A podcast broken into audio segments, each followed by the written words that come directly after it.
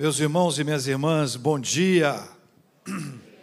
Que a bênção do Senhor repouse sobre a sua vida, sua casa, sua família, sobre todos os seus, em nome de Jesus. Quero convidar você a abrir a sua Bíblia comigo, por gentileza, acompanhando a leitura bíblica que faremos juntos, sob a graça de Deus, no texto de Lucas, capítulo 15, versículos 3 a 7. Nós estamos numa sequência, uh, trabalhando juntos aqui a temática de achados e perdidos, lendo na sequência os textos. Começamos nos versículos 1 e 2 da semana passada e hoje prosseguimos a partir do versículo 3 até o versículo 7. Certamente é um texto que você já leu alguma vez na sua vida, se não vai ler agora. É um texto muito importante para o nosso entendimento sobre a nossa vida espiritual. Esse texto nos conta muito sobre a história de um pastor que cuida de suas ovelhas de uma ovelha que se perde, você conhece a história. Já deve ter até cantado aquele hino famoso, mais antigo. Eram 100 ovelhas. Quem se lembra, só sem cantar, quem lembra do título? Eram 100 ovelhas. Levanta a mão. Pode abaixar, porque deve estar cansado, naturalmente. Porque todos nós, os que já ouvimos essa música faz muito tempo, né? E ouvimos em várias vozes diferentes. Não resta dúvida que é um dos clássicos, né? Daquelas músicas que ficam marcadas na nossa vida. A música tem muito disso, né? Ela nos ajuda a marcar uma mensagem e essa mensagem fica gravada no coração da gente. E até pedir para o Ricardo cantar, mas acho que não convém hoje. No próximo dia a gente chama o Ricardo para cantar. 15, Lucas 15, versículos 3 a 7. Então lhes propôs Jesus esta parábola: Qual dentre vós é o homem que, possuindo cem ovelhas e perdendo uma delas, não deixa no deserto as noventa e nove e vai em busca da que se perdeu até encontrá-la. Achando-a, põe-na sobre os ombros, cheio de júbilo. Indo para casa, reúne os amigos e vizinhos, dizendo-lhes: Alegrai-vos comigo, porque já achei a minha ovelha perdida. Digo-vos que assim haverá maior júbilo no céu por um pecador que se arrepende do que por 99 justos que não necessitam de arrependimento. Alexandre III Magno, ou Alexandre o Grande, rei da Macedônia, nasceu entre 20 e 30 de julho de 356 a.C., não se tem o dia exato, na Babilônia.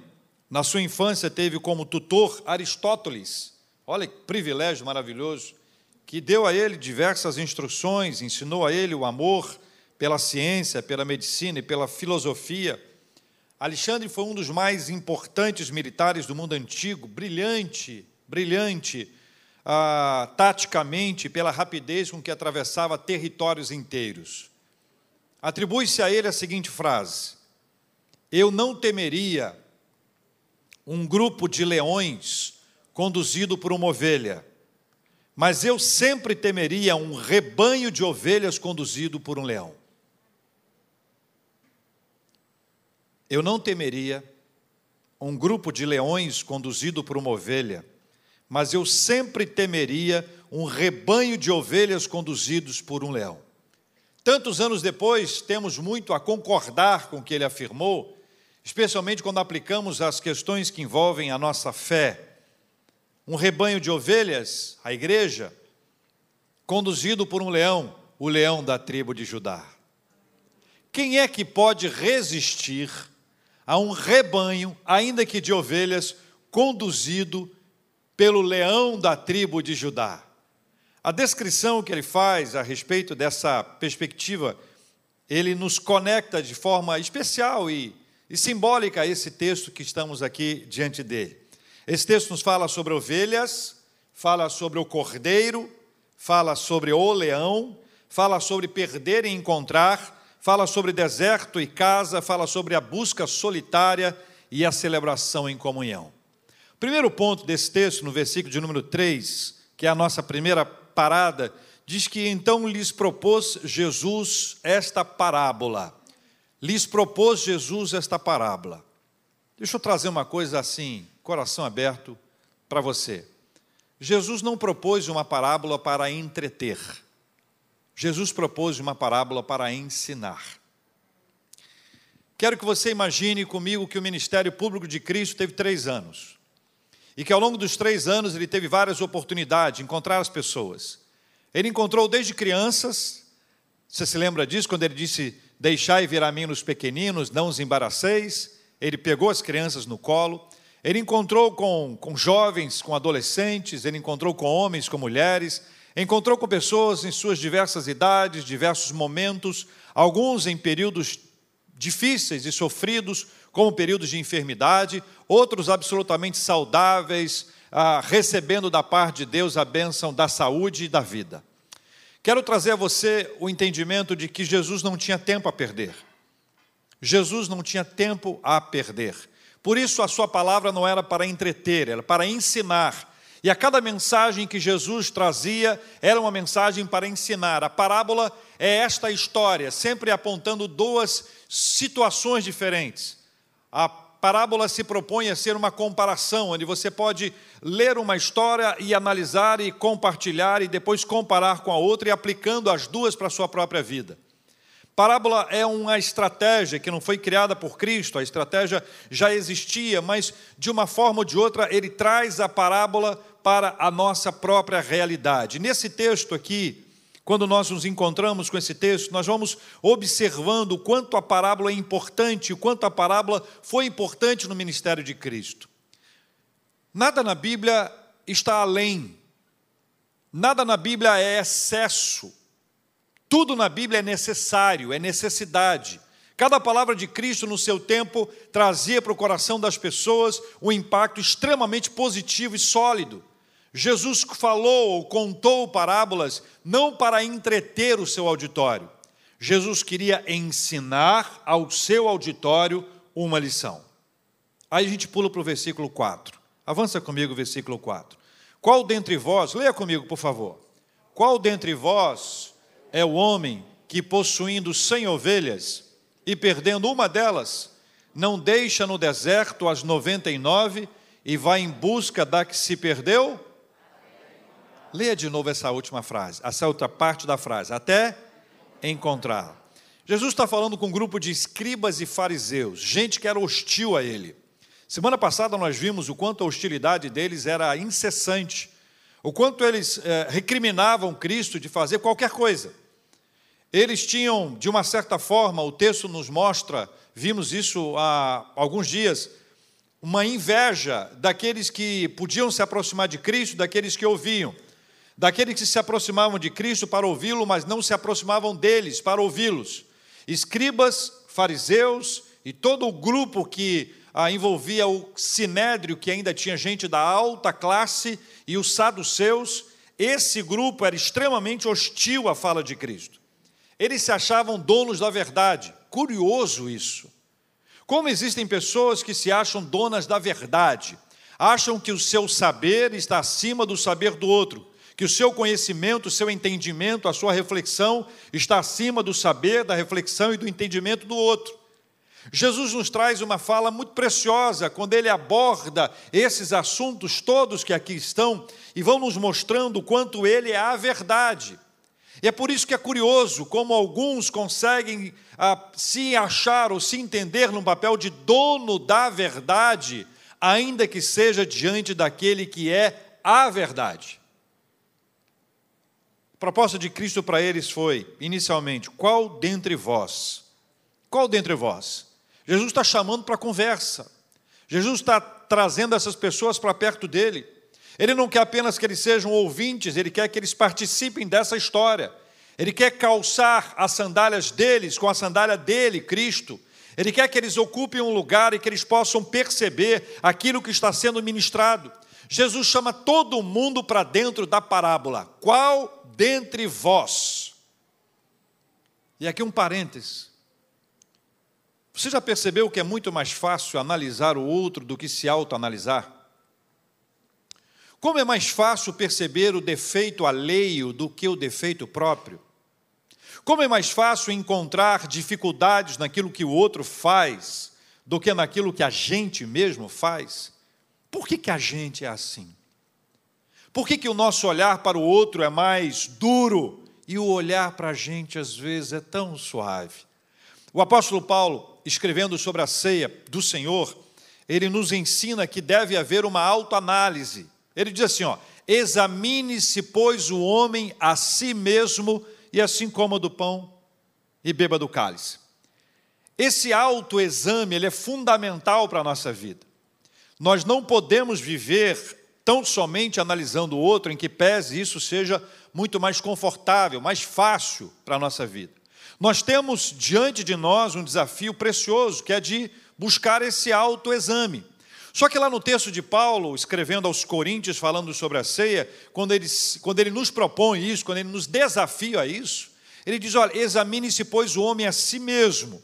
Só que esse autoexame, quando se trata de um exame espiritual, ele depende de uma ação divina. É exatamente por conta do Espírito Santo de Deus que nós conseguimos perceber a direção do Senhor para a nossa vida. Quando o Espírito Santo de Deus nos toca, quando ele nos fala, quando ele se revela a nós, nós passamos a compreender os problemas que nós temos que estávamos escondendo. Os problemas que nós temos e que, na verdade, só vimos no outro. Por isso, Jesus traz os, os escribas e fariseus para essa história. Qual dentre vós ele quer uma interatividade, eles estão conectados. Não é possível mais viver a prática de olhar apenas para o outro, é necessário, é fundamental olhar para a sua própria vida. Se coloquem agora no lugar deste pastor. É essa a proposta que Jesus faz. E ele diz: um homem que possuindo cem ovelhas, perdendo uma, uma delas, não deixa no deserto as 99 e vai em busca da que se perdeu. Neste versículo, nós somos apresentados a três números. Três números. O primeiro número é o número 100. Depois segue uma no papel de numeral feminino. E depois vem 99. Então nós temos aqui 100, uma e 99. Pergunto a você: sabe o que isso tem a ver? Tudo. Hoje é tudo. Nada a ver com numerologia, mas tudo a ver com o simbolismo que se apresenta e com a palavra de Deus para a nossa vida. Embora um rebanho de 100 ovelhas era considerado naquela época um rebanho respeitável no contexto dessa época, ah, e dessas 99 estejam preservadas, ou seja, das 100 ovelhas, 99 estejam preservadas, a ênfase não está no número, mas na singularidade da ovelha perdida, que eu chamo aqui de aquela uma. Aquela uma. O assunto não tem a ver com número, tem a ver com aquela uma, embora aquela uma também seja número e esteja dentro desse contexto de números também. Há uma evidente ênfase na ovelha perdida, o que nos ensina sobre o olhar no indivíduo em contraste com o um grupo.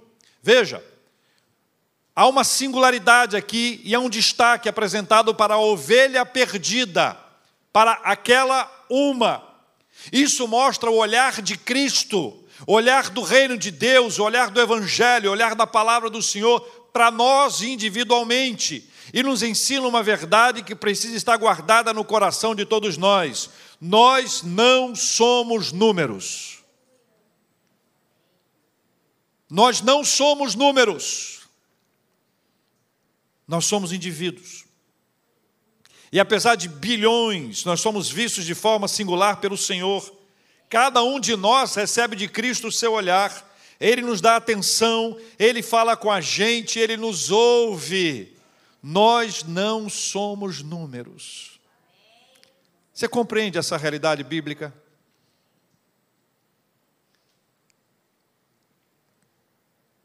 Nós somos preciosos para o Senhor. Em Mateus 6,6, Jesus nos ensina a orar. Ele diz assim: ó, Mas quando você for orar, vá para o seu quarto, seu quarto, fecha sua porta e ora seu pai que está em secreto. Então, seu pai que vem em secreto te recompensará. É uma questão individual, é pessoal, é uma conexão com a gente. Nós não somos tratados como grupo, como massa. Nós não somos tra tratados como todos. Nós somos tratados como indivíduos, como pessoas, como preciosidades. O olhar de Cristo é para mim, é para você. A fala dele é para a sua vida e é para a minha vida. A ministração do Senhor é para você e é para mim. O Senhor está falando com você e comigo. O Senhor está ministrando ao nosso coração. Nenhum de nós, nenhum de nós ficará ao longo de sua vida sem ser ouvido pelo Senhor, sem ser acolhido pelo Senhor. E aquele que nos acolhe, aquele para quem nós não somos não somos números, está hoje aqui para ministrar o seu coração. Os números na parábola estão distantes de qualquer consideração numerológica. Louvado seja o nome do Senhor, que a gente não está preso a isso. A gente não está preso a isso. A gente não está preso a um salmo da sorte. Ai, sei lá, pastor. Vai que.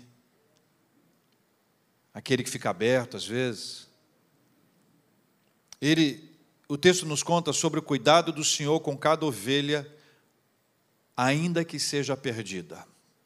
vou fazer um parênteses importante aqui. A ovelha perdida pode se considerar tão perdida a ponto de achar que não merece o olhar de Jesus. Se hoje aqui presencialmente ou remotamente alguma ovelha que se considera perdida e atribui a si a dificuldade de se sentir querida, de se sentir amada, de se sentir especial, porque se perdeu. Quero lembrar a você que o olhar de Jesus é também para você que é uma ovelha perdida. O olhar de Jesus é para a gente, louvado seja o nome do Senhor. Na parábola, Jesus diz que o homem perdeu uma delas, aquela uma, aquela ovelha. No contexto pastoril ah, daquela época, o rebanho era contado pelo menos duas vezes por dia.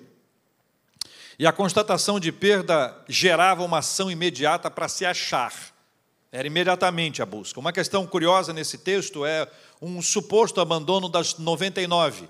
Que é importante que a gente olhe para esse texto aqui e observe que ah, algumas pessoas consideram que as 99 foram abandonadas. Essa é uma história curiosa. Eu vou te contar uma história sobre essa história. Mas antes disso, eu queria que você pensasse em algumas coisas. Primeiro, o deserto para eles não é o deserto para nós. Quando nós lemos aqui que as 99 ficaram no deserto, dá a impressão de que elas ficaram abandonadas.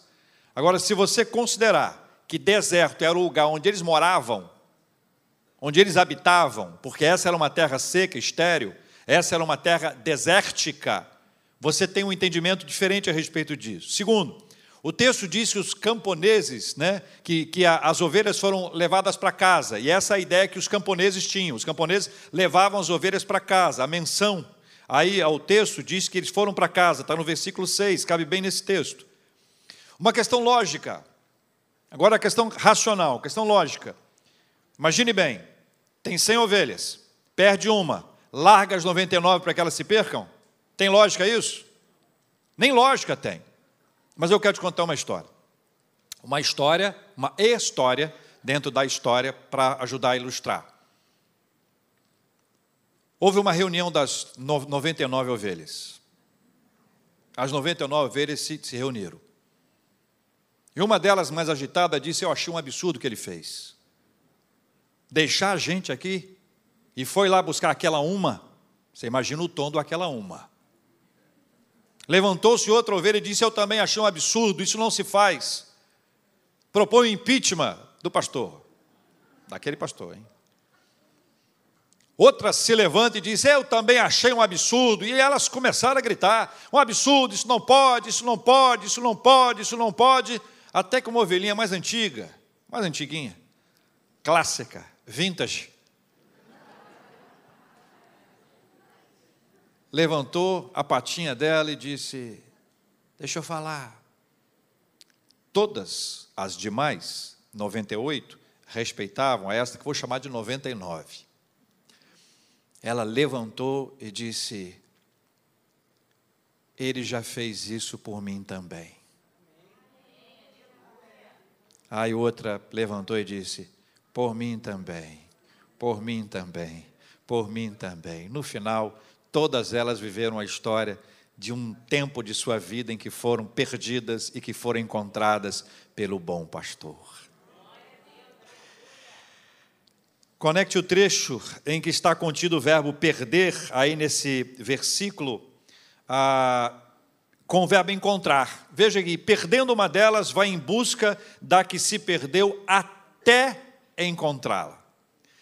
O Dr. Kenneth Bailey foi um autor americano, professor de teologia, linguista, que viveu entre 1930 e 2016. Ele afirmou que o pastor da Palestina precisa procurar até encontrar, no sentido de que ele traz de volta um animal vivo ou traz seus despojos como prova de que não o vendeu.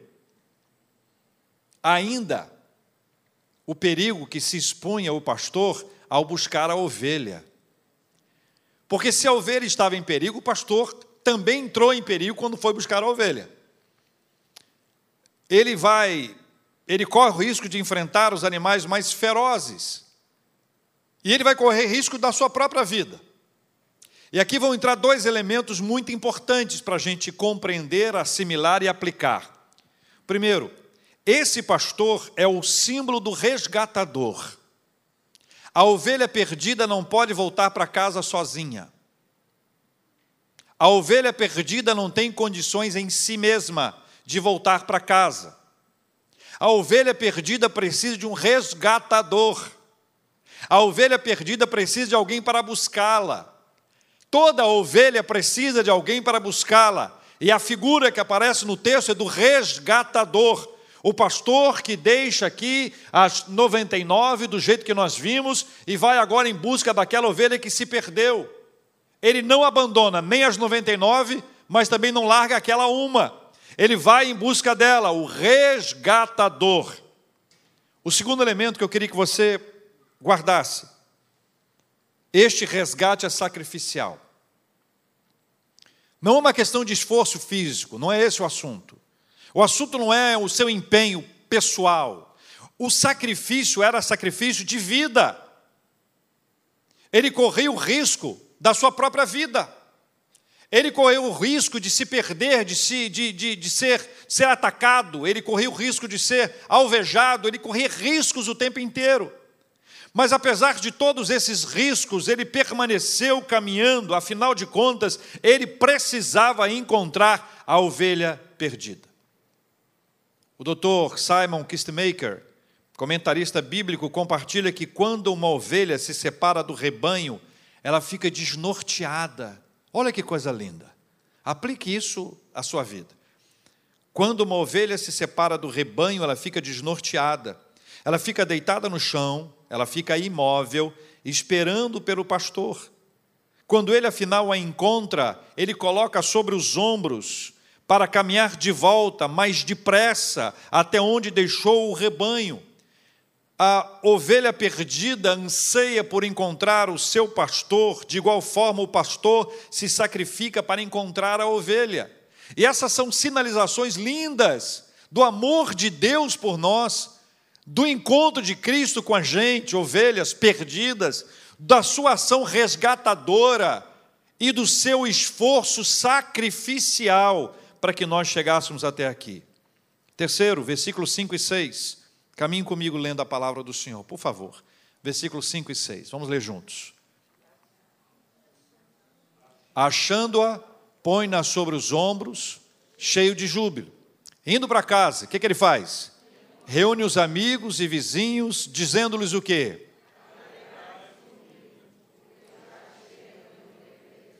Alegrai-vos comigo, porque já achei a minha ovelha perdida. Benjamin Franklin foi um diplomata, um escritor, um jornalista, um filósofo, um político, um cientista norte-americano. Deus deu a ele uma capacidade extraordinária, ele pôde assinar os principais documentos da criação dos Estados Unidos, como a Declaração da Independência, o Tratado de Paz e a própria Constituição. É dele a seguinte declaração: Para quem ama, qualquer sacrifício é alegria. Bonitinho, né? Para quem ama, qualquer sacrifício é alegria. O pastor põe a ovelha nos ombros e volta para casa com alegria. O texto fala que é depressa. A ideia é de uma velocidade para que a ovelha se sinta novamente em casa, protegida, cercada pelas demais ovelhas, para que ela possa reconhecer o lugar onde ela está, ela possa verificar que aquele lugar é seguro para ela. De igual forma, quando ele volta para casa com ela, ele também está de volta. E essa é uma declaração muito, muito importante. Enquanto a ida dele para encontrar a ovelha trazia uma certa apreensão, a volta dele é volta de celebração, é volta de festa. Toda esta ação que aí está, a ovelha cansada, o pastor dá descanso, ainda que seja para uma ovelha que se perdeu, nos lembra a frase de Jesus e a mensagem dele para a gente: Vinde a mim, todos vós que estáis cansados e sobrecarregados, e eu vos aliviarei. É interessante que o texto de Jesus não diz que há distinção de cansaço, fonte de cansaço. Se o seu cansaço for por motivo A, B ou C, está fora. Se for pelos motivos D, E e F, está fora. Mas se for pelo motivo J, não é isso, não há distinção de fonte. O cansaço que não é físico, é espiritual, que gera cansaço emocional e físico, é essa a distinção que precisa ser estabelecida. O cansaço é espiritual, que gera cansaço ou influencia emocional e fisicamente, nós somos um, um organismo só. Este tipo de cansaço é, é aliviado pelo, pela graça de Jesus sobre a nossa vida. E tudo isso ele faz, ele se move por meio da compaixão. A compaixão é que muda a história. A compaixão de Cristo é que o faz caminhar, é a compaixão de Cristo que o faz enfrentar todos os desafios que estavam propostos para ele. A compaixão de Jesus, como eu li no artigo, é pelo sofrimento alheio e é muito além do mero sentimento. Porque muitas vezes a compaixão pode ser associada a um sentimento. Mas a compaixão de Jesus não estava restrita ao sentimento, ele se entregava ao ministério de aliviar os outros de suas dores. Ou seja, Jesus está pronto para aliviar as nossas dores, os nossos cansaços, a nossa sobrecarga. Jesus está aqui, a ministração dele sobre a nossa vida hoje é real, é verdadeira, é para hoje, é para agora e é para sempre. A compaixão move o pastor a buscar a ovelha perdida, a ovelha cansada, a ovelha chorosa, a ovelha sofrida. O movimento vem da compaixão de Jesus, aquele que assim declarou: Eu sou o bom pastor. O bom pastor dá a vida pelas suas ovelhas. João 10 faz uma série de distinções entre o mercenário e o bom pastor. O pastor correu riscos pela sua ovelha. Jesus enfrentou, anota aí, Jesus enfrentou perseguição, prisão, tortura, humilhação, crucificação e morte por causa e lugar e no lugar de suas ovelhas, inclusive as perdidas, inclusive aquela uma. Outro tema desse trecho é a alegria, e aqui a alegria ela se vale de dois instantes diferentes. O primeiro, a alegria ao se achar a ovelha perdida, só que essa alegria é uma alegria íntima, é uma alegria entre a ovelha e o pastor.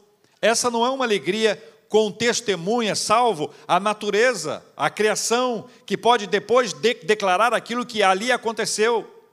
Depois a alegria coletiva, a alegria se torna celebração, é a festa, é uma festa espiritual, onde nós reunimos os nossos amigos e vamos celebrar que aquela ovelha que estava perdida já foi achada. Essa é a alegria, esse simbolismo que aqui está, é que nos aponta para aquela alegria no céu, do versículo 7, que diz assim: Digo-vos que assim haverá maior júbilo no céu, leia comigo, por um pecador que se arrepende do que por 99 justos que não necessitam de arrependimento. O que, que a gente conclui aqui, irmãos?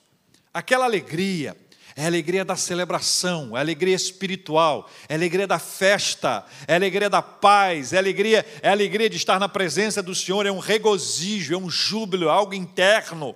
Ele vai muito além da nossa alegria em ver alguma cena bonita, ou numa conquista, ou numa vitória, em alguma ação extraordinária que nós podemos viver hoje. Isso está ligado a uma questão espiritual, e a alegria espiritual, ela não deixa a nossa vida nem na hora da nossa maior tristeza. Neemias, você conhece o texto. Reconstrução dos muros era, na verdade, um reavivamento espiritual, era menos engenharia e mais espiritualidade. Ele declara: a alegria do Senhor é a nossa força. No Salmo 100, nós somos desafiados: celebrai com júbilo ao Senhor todas as terras. Depois diz ainda: servir ao Senhor com alegria. Essa alegria é resultado desse cuidado de Deus com a gente. Nós somos a ovelha perdida, nós fomos encontrados pelo nosso pastor. O nosso pastor Jesus Cristo está alegre ao nos encontrar. Nós estamos alegres porque ele nos encontrou. É alegria em todo lado. Cristo conclui a parábola e faz uma aplicação imediata com dois elementos para a gente encerrar. O primeiro deles é arrependimento. Arrependimento. Por um pecador que se arrepende. Arrependimento tem dois lados. Um lado triste, é o lado do reconhecimento do pecado. Não é bom, mas é necessário. Não é suave, mas é fundamental. Enquanto não houver reconhecimento do pecado, o meu arrependimento, que pode parecer arrependimento, pode ser tão simplesmente um remorso. Fui descoberto, estou triste porque eu fiquei mal, estou mal pelo que eu fiz, mas não arrependimento. O arrependimento tem esse lado triste, que a gente precisa curtir esse, esse, esse luto desse arrependimento, onde a gente reconhece o que fez, onde a gente não mente, não omite diante de Deus Deus sabe todas as coisas, Senhor, o Senhor sabe que eu fiz isso, e isso, e isso, e isso, eu peço perdão por causa disso, disso disso, eu estou arrependido. Arrependimento não é remorso, arrependimento não é tristezinha, arrependimento não é vergonha, arrependimento é uma mudança verdadeira que acontece dentro de nós e ela não acontece se não for motivada pelo Espírito Santo de Deus. Se depender da gente, nós vamos passar pano, para usar uma expressão moderna.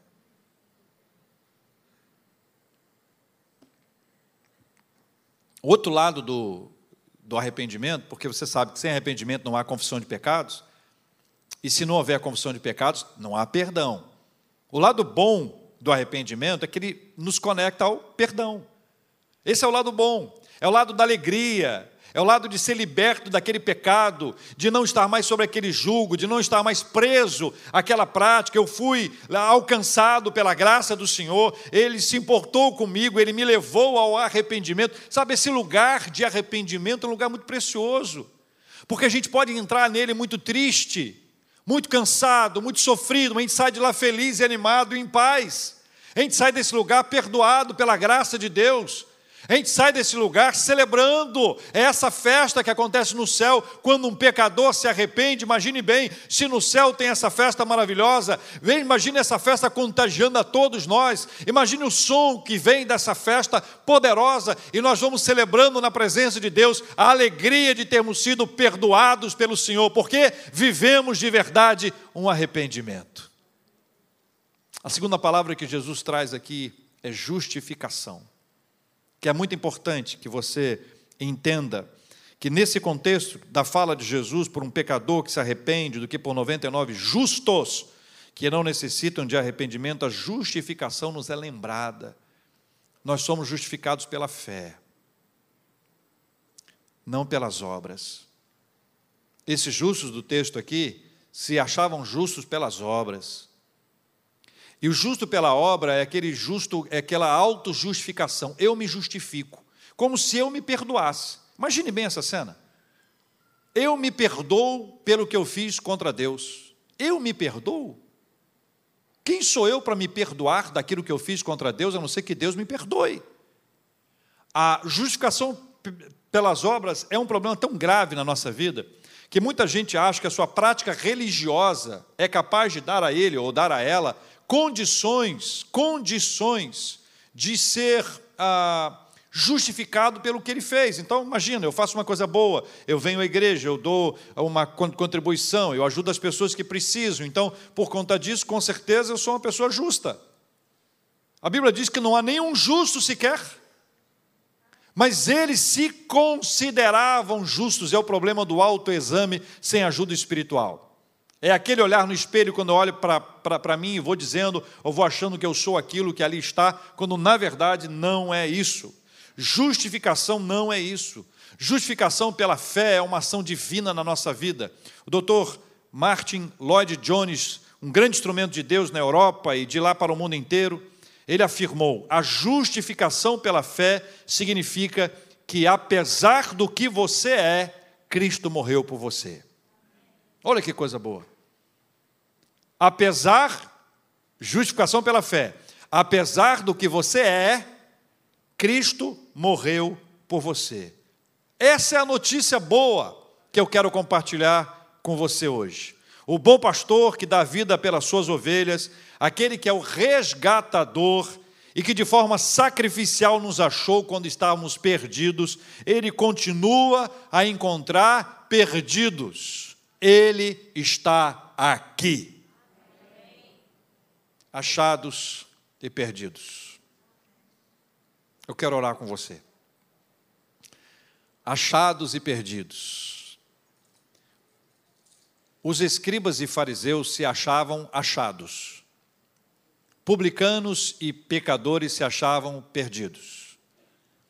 Jesus conta uma parábola que tem o fariseu e o publicano. Os dois foram ao templo para orar. Os dois foram ao templo para orar. Ambos. Um deles diz assim: Que bom que eu sou isso, que eu faço isso, que eu faço aquilo, que eu não sou como este pecador que aqui está. O pecador, o publicano, batia no peito e dizia: Ai de mim, ser propício a mim, pecador. Compreende a diferença entre os dois? A diferença daquele que vai se colocar na presença de Deus e vai pedir a Ele ajuda, aquele que vai clamar ao Senhor por uma intervenção divina, aquele que reconhece os feitos de Deus e sabe que é uma ovelha, que não é número, que não é alguém que é contado como um, mais dois, três, quatro e cinco, mas é alguém precioso e especial para o reino de Deus, para a igreja de Cristo, para Jesus Cristo, que nós somos tratados na nossa singularidade, na nossa individualidade, na nossa personalidade, nas nossas dores e aflições, medos, temores, tudo é tratado pelo Senhor. Como é bom ser resgatado por aquele que é o nosso resgatador e que de forma sacrificial se entregou para nos trazer de volta a sua presença. Quero convidar você, cujo coração foi tocado pelo Espírito Santo de Deus. Alguns de nós que aqui estamos, nos consideramos ovelhas perdidas. E eu quero dizer a você que se assim você se considera, deixe o seu lugar, venha aqui à frente porque você não está perdido nem perdida. Você foi achado, encontrado e resgatado, resgatada pelo nosso resgatador. Amém, meus irmãos? Deixe o seu lugar e venha aqui à frente. Pode vir. Eu quero orar com você. Quero pedir que a bênção de Deus repouse sobre a sua vida. Aquele que se sente como ovelha perdida, pode deixar o seu lugar, venha aqui à frente. Nós queremos orar com você, porque isso passa na nossa mente, passa no coração e nós precisamos ser tratados pelo Senhor, porque você não é, nunca foi e nem será uma ovelha perdida. Você foi achado e encontrado pelo poderoso resgatador que hoje aqui está para completar a sua obra em nome de Jesus. Quero convidar você que precisa de oração, que precisa estar na presença de Deus em oração, que vem para agradecer por algo que Deus ministrou à sua vida você que precisa do bálsamo do Espírito Santo no seu coração. Vamos orar também pedindo a Deus a bênção da cura, a bênção da alegria e a bênção da paz. Estávamos perdidos, mas fomos achados. Louvado seja o nome do Senhor. Se há algum motivo especial para agradecer a Deus, deixe o seu lugar e venha aqui à frente. Nós vamos agradecer juntos em nome de Jesus.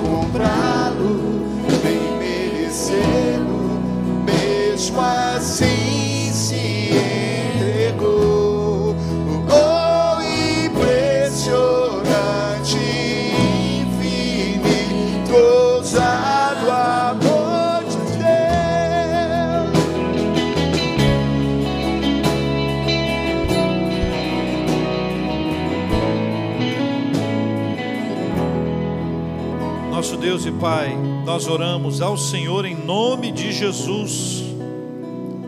Em nome do Senhor Jesus que encontra as ovelhas perdidas. Nós não somos números para o Senhor. Obrigado, Pai. Obrigado por cuidar da gente. Obrigado por nos trazer para perto. Obrigado pelo seu sacrifício. Deixando a sua glória. Deixando a sua glória para estar entre nós e para entre nós nos resgatar. Nós, ovelhas perdidas, fomos encontrados ou encontradas pelo Senhor. Muito obrigado, Paizinho. Muito obrigado porque hoje estou, o Senhor está ministrando aquele ou aquela que tem se sentido perdido, perdida. Paizinho, ministra o coração deles hoje para que haja uma verdade estabelecida e concreta nós não estamos mais perdidos, nós fomos, fomos encontrados pelo nosso resgatador. Jesus nos ama a ponto de deixar a sua glória, de enfrentar todas as dores, de enfrentar as ameaças, de enfrentar as prisões, de enfrentar a tortura, de enfrentar a humilhação pública de enfrentar a crucificação, de enfrentar a morte, mas ele ressuscitou e vivo está. Louvado seja o nome do Senhor que não nos desampara, mas a tua palavra vai nos mostrando, vai nos conduzindo para o lugar de arrependimento, para a mudança da nossa vida, para o reconhecimento do nosso pecado, da sincera confissão de pecados, do abandono dos pecados, Pai. Nós oramos ao Senhor em nome de Jesus. Ministra agora a bênção do perdão, Senhor. Oh, Pai. A bênção do perdão do Espírito Santo do Senhor. Perdão, Senhor. A bênção do perdão sobre cada um de nós. Nós oramos, ó Deus, agradecidos pela tua palavra, pelo teu poder, pela ministração do Senhor aos nossos corações, Paizinho. Muito obrigado por tudo que o Senhor tem feito. Muito obrigado, Deus, pela bênção do Senhor sobre nós. Muito obrigado, Pai, pela vida da pequenina e tão amável e tão amada Isabela, cuja cirurgia foi bem sucedida. Cuida dela, da Márcia, do Gustavo e de toda a família. Ó oh, Deus querido, oramos pelos nossos irmãos que aqui estão, aqueles que estão remotamente, estão clamando ao Senhor pela bênção da cura nós pedimos ao Senhor, venha com bálsamo, com a bênção da cura, em nome de Jesus. Opera sobre nós a bênção da cura para a glória do nome do Senhor, em nome de Jesus. Nós te agradecemos por tudo, aniversário de vida, de casamento, te agradecemos pelo seu cuidado para conosco e apresentamos diante do Senhor as nossas petições e súplicas as nossas orações com ações de graças. Já agradecemos pelo que ainda não recebemos e agradecemos porque nós vivemos pela fé em nome de Jesus, Pai. Se demorar, o Senhor vai nos dar paciência. E se não for da vontade do Senhor, o Senhor vai nos dar a paz. Assim nós descansamos na presença do Senhor Em nome de Jesus, amém.